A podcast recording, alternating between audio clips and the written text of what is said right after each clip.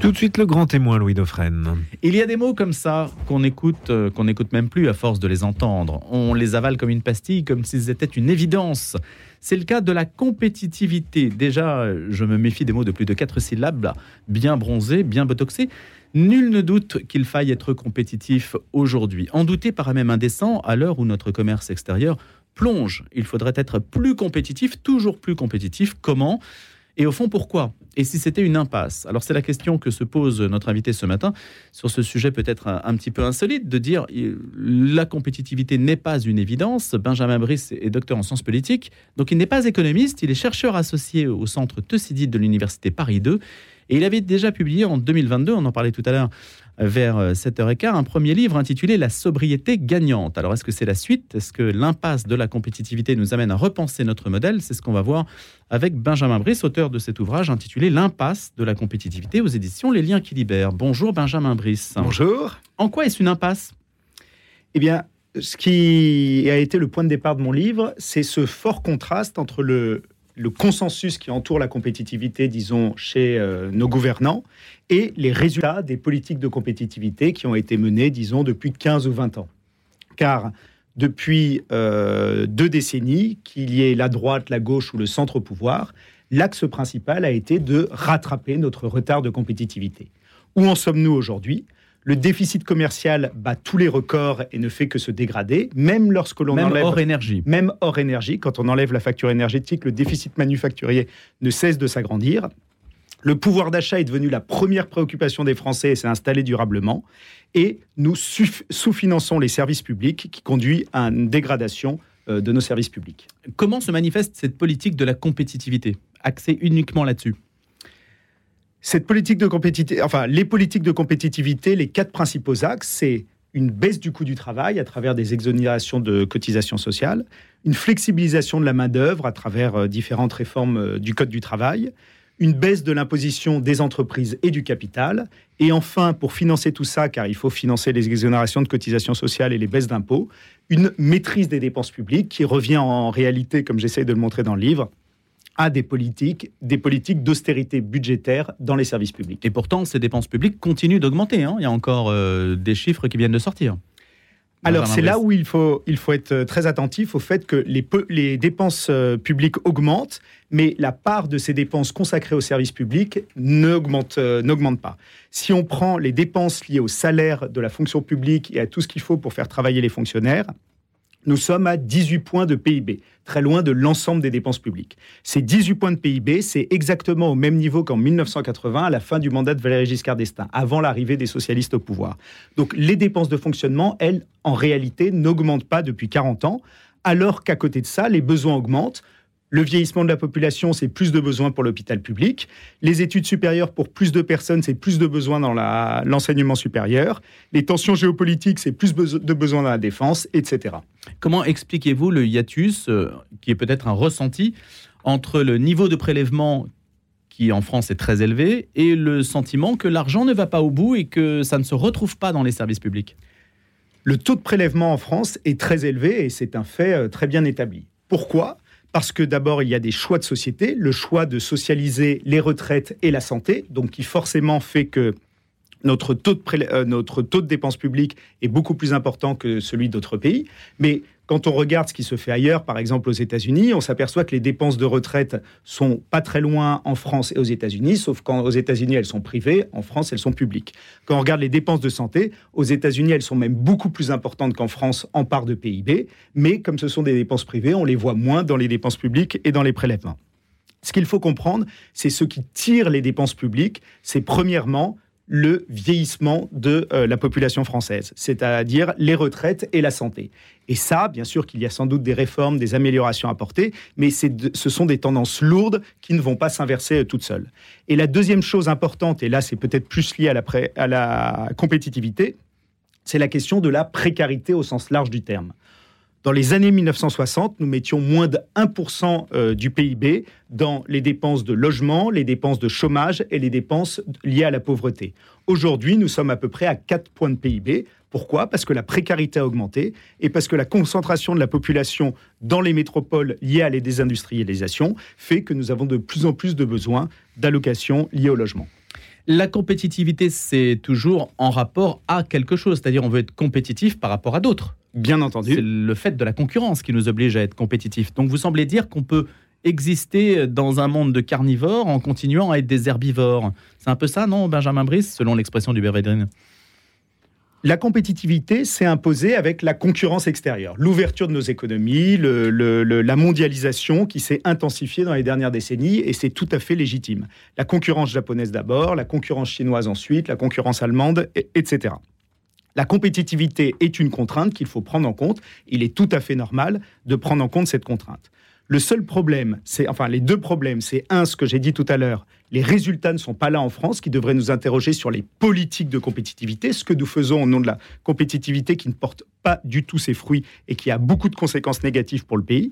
Et la deuxième chose, c'est que le monde est en train de changer. Nous ne sommes plus dans le monde des années 1980, du temps du tournant de la rigueur, à cause de euh, la question de la compétitivité. Le monde est en train de changer et réclame également d'autres choses. La contrainte extérieure n'est pas qu'une contrainte économique, elle est une contrainte multiple notamment la question géopolitique. Il y a des contraintes liées aux euh, tensions géopolitiques et vous savez que l'Allemagne, le champion de la compétitivité, est aujourd'hui en train de se poser des questions sur sa dépendance vis-à-vis du reste du monde, dépendance au gaz russe, mais également dépendance au marché chinois. Il y a la question écologique qui nous oblige à revoir nos modes de consommation et donc ne pas penser uniquement à euh, la question de produire un maximum de biens. Et il y a la question sociale, face aux nombreux défis qui nous attendent dans les décennies à venir, il y a un moment où il va, falloir penser à un rééquilibrage entre classes sociales et entre territoires dans ce pays, si l'on veut être capable de se serrer les coudes pour euh, toutes les difficultés qui nous attendent.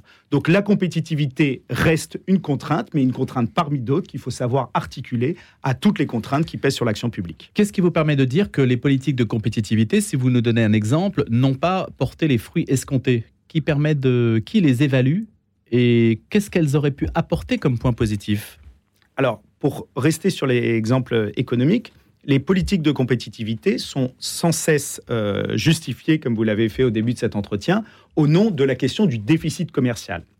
La question du déficit commercial me semble beaucoup plus importante que la question du déficit public. Pourtant, le déficit commercial s'accroît il y a bien un problème quelque part. Nous demandons des efforts de compétitivité à la population qui se traduit par des résultats réels sur les conditions de travail, sur la précarité et autres. Et en même temps, ce déficit commercial ne se résorbe pas, au contraire, il s'aggrave. Quel est le problème? Le problème, c'est que la compétitivité nous tourne en permanence vers les exportations. Le but des politiques de compétitivité, c'est d'exporter plus à nos voisins. Les exportations en France, dans les dernières décennies, augmentent. Là-dessus, c'est réussi. Mais le problème, c'est que ça nous fait oublier un point très important, ce sont les importations. Or, les importations augmentent encore plus vite que euh, nos exportations. Résultat, la balance commerciale se euh, dégrade. Les importations, cela nous fait regarder les choses complètement différemment parce que c'est la question de la consommation et c'est la question de la résilience. Les importations qui augmentent, c'est non seulement oblige non seulement la France à s'endetter vis-à-vis du reste du monde, mais en plus de ça, nous met dans une situation de dépendance vis-à-vis de chaînes d'approvisionnement qui sont fragiles nous font consommer des produits qui sont euh, fabriqués dans des conditions écologiques moins bonnes que si nous les fabriquions nous-mêmes, et en plus met une pression sur les salariés à la compétitivité qui est très néfaste pour la cohésion sociale du pays. Donc la conclusion, c'est de relocaliser les activités économiques, mais ça, beaucoup de politiques le disent. Non Alors, il y a quand même une nuance que je voudrais faire entre réindustrialisation et relocalisation. Quand on écoute les gouvernants, le mot réindustrialisation est toujours utilisé dans le sens des technologies de pointe. L'idée, c'est qu'il faut monter en gamme. Dans la division internationale du travail, il faut se spécialiser dans la forte valeur ajoutée.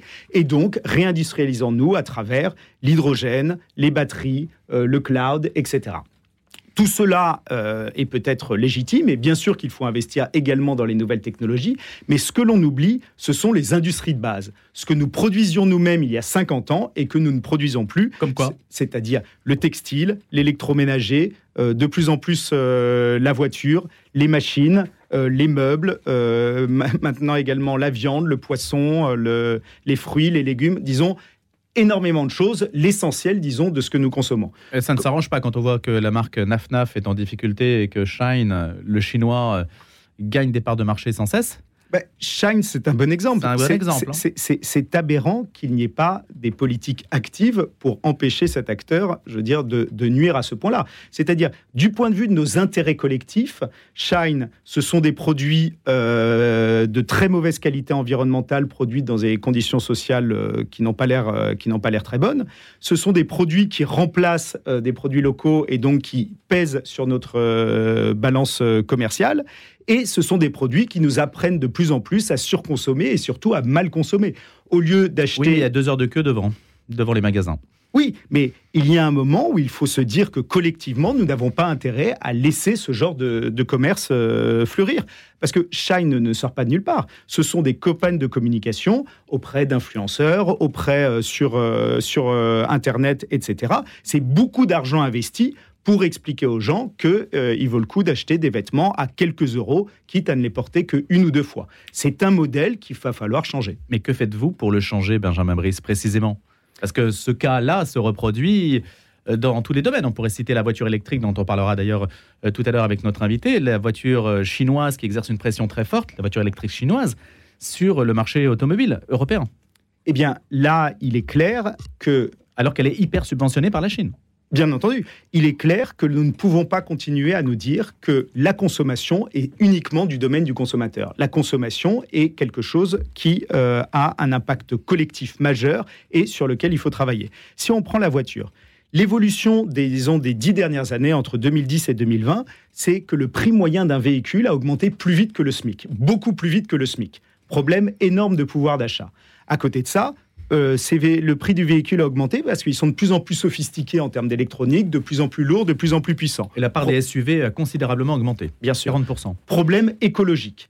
En même temps, les véhicules sont de moins en moins produits en France et de plus en plus produits euh, très loin. Problème euh, pour la balance commerciale. En gros, nous n'avons aucun intérêt à continuer dans cette direction.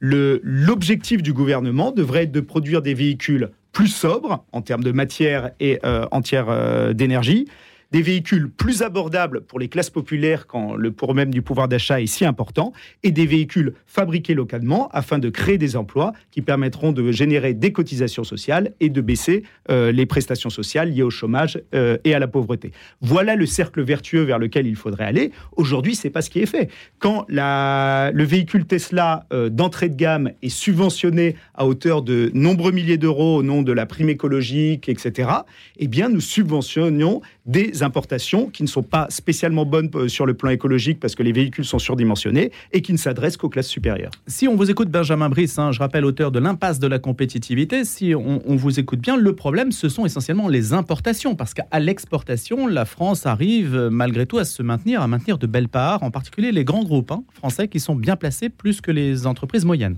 Oui, mais là, il faut quand même être assez prudent. Si on regarde la balance commerciale de 2022, si on prend tous nos secteurs clés, c'est-à-dire les boissons, le luxe, l'aéronautique, etc., ça nous permet tout juste de financer le déficit sur les machines, les matériaux et les voitures.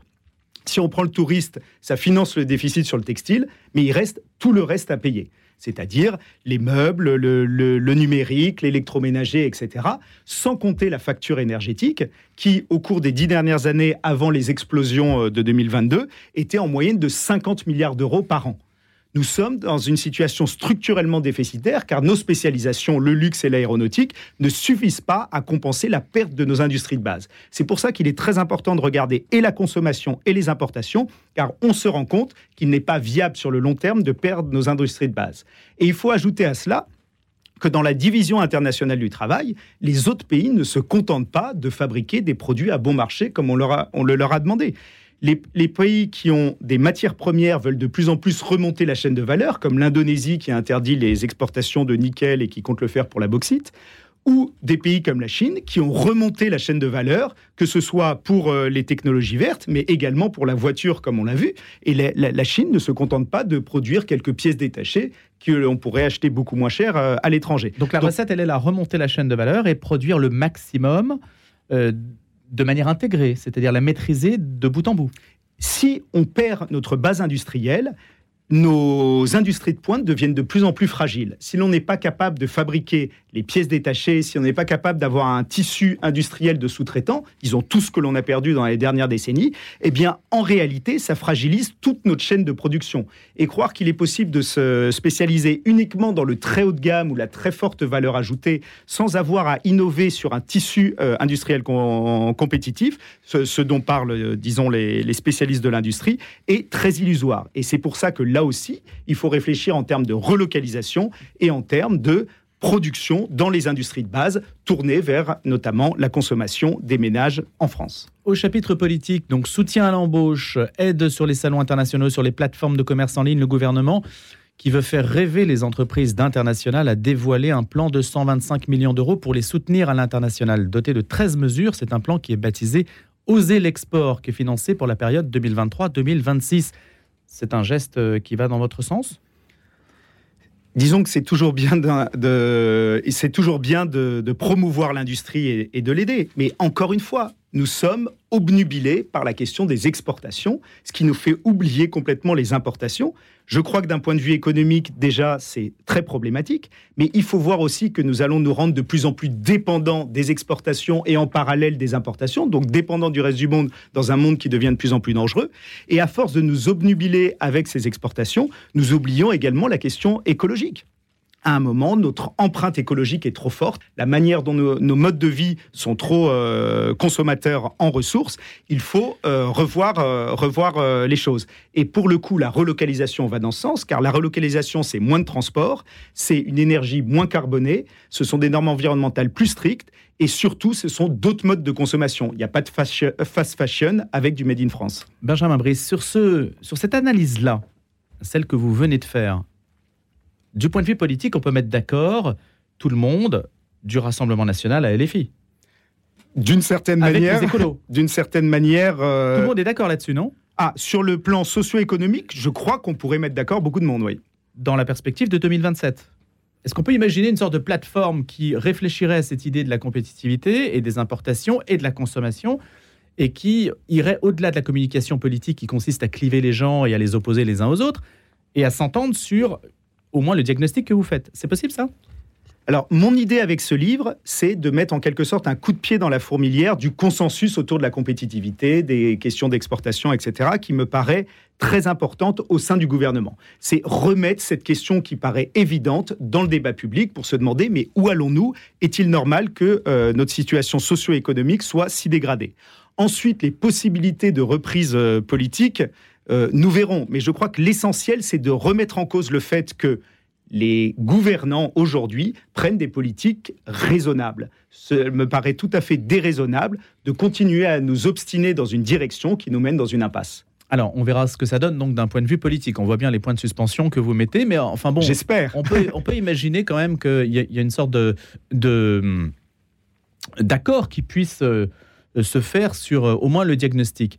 Je voulais vous interroger sur la question euh, de la marge de manœuvre des gouvernements français par rapport à l'Union européenne, par rapport à l'Organisation mondiale du commerce, par rapport à toutes les institutions euh, dont on pourrait supposer qu'elles euh, ne seraient pas favorables à l'idée qu'on relocalise, qu'on privilégie ses propres intérêts. Alors, d'abord, il faut voir que le monde a beaucoup changé en l'espace de 10 ou 15 ans. Le mot protectionnisme était tabou il y a, encore peu. Aujourd'hui, il est tout à fait accepté dans le débat public. Et il faut voir une deuxième chose, c'est que l'Europe est relativement isolée sur ces questions. Depuis la crise de 2008, la Russie, euh, l'Inde, les États-Unis euh, et la Chine ont baissé leur part d'importation dans le PIB. Au contraire, l'Allemagne, l'Italie, la France ont augmenté cette part des importations. Donc nous sommes le continent où nous sommes les pays qui nous continuons de nous intégrer à la mondialisation, ce qui n'est pas le cas ailleurs euh, dans le monde. Et là, je crois que le, tournant, le tournant euh, euh, doit quand même être pris.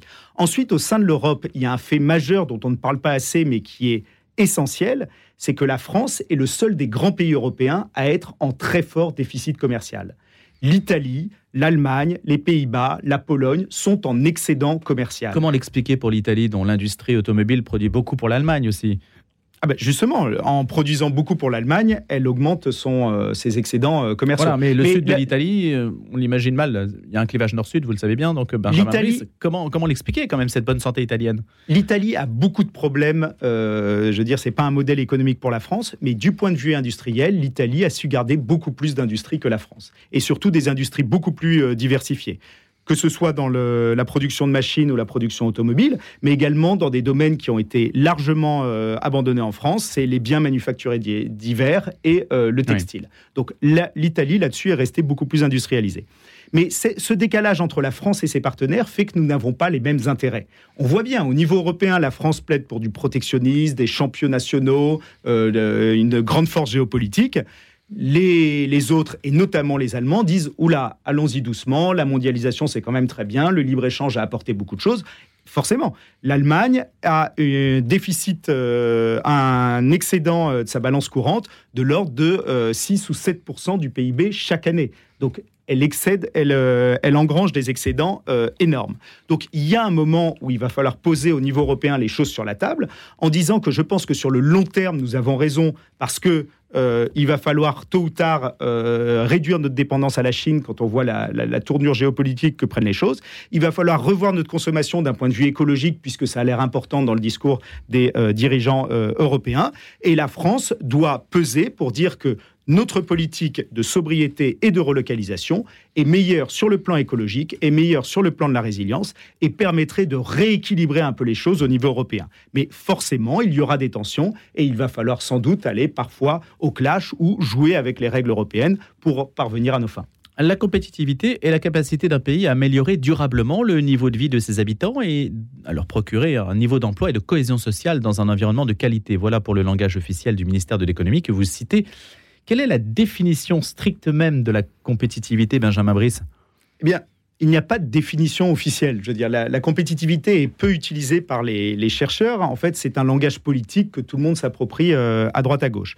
Mais quand on veut la présenter d'une manière euh, sympathique, on, emploie ça, c'est-à-dire il s'agit de s'intégrer à la mondialisation de manière à euh, bénéficier à l'ensemble de la population en termes de niveau de vie.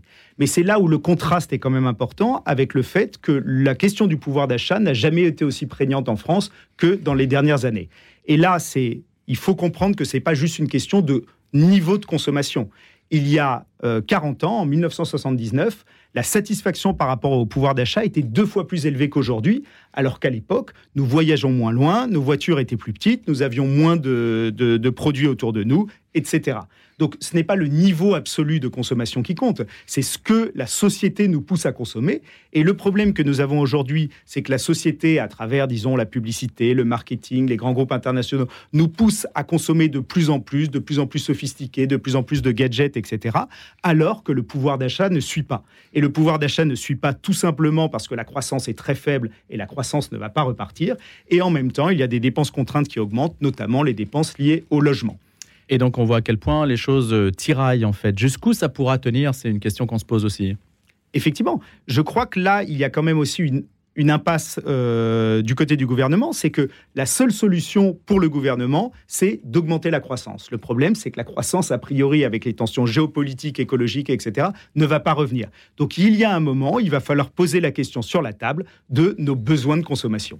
Merci beaucoup pour cette analyse. Benjamin Brice, auteur de L'impasse de la compétitivité aux éditions Les Liens qui libèrent, docteur en sciences politiques de l'École des hautes études en sciences sociales. Je vous souhaite une excellente journée. Merci.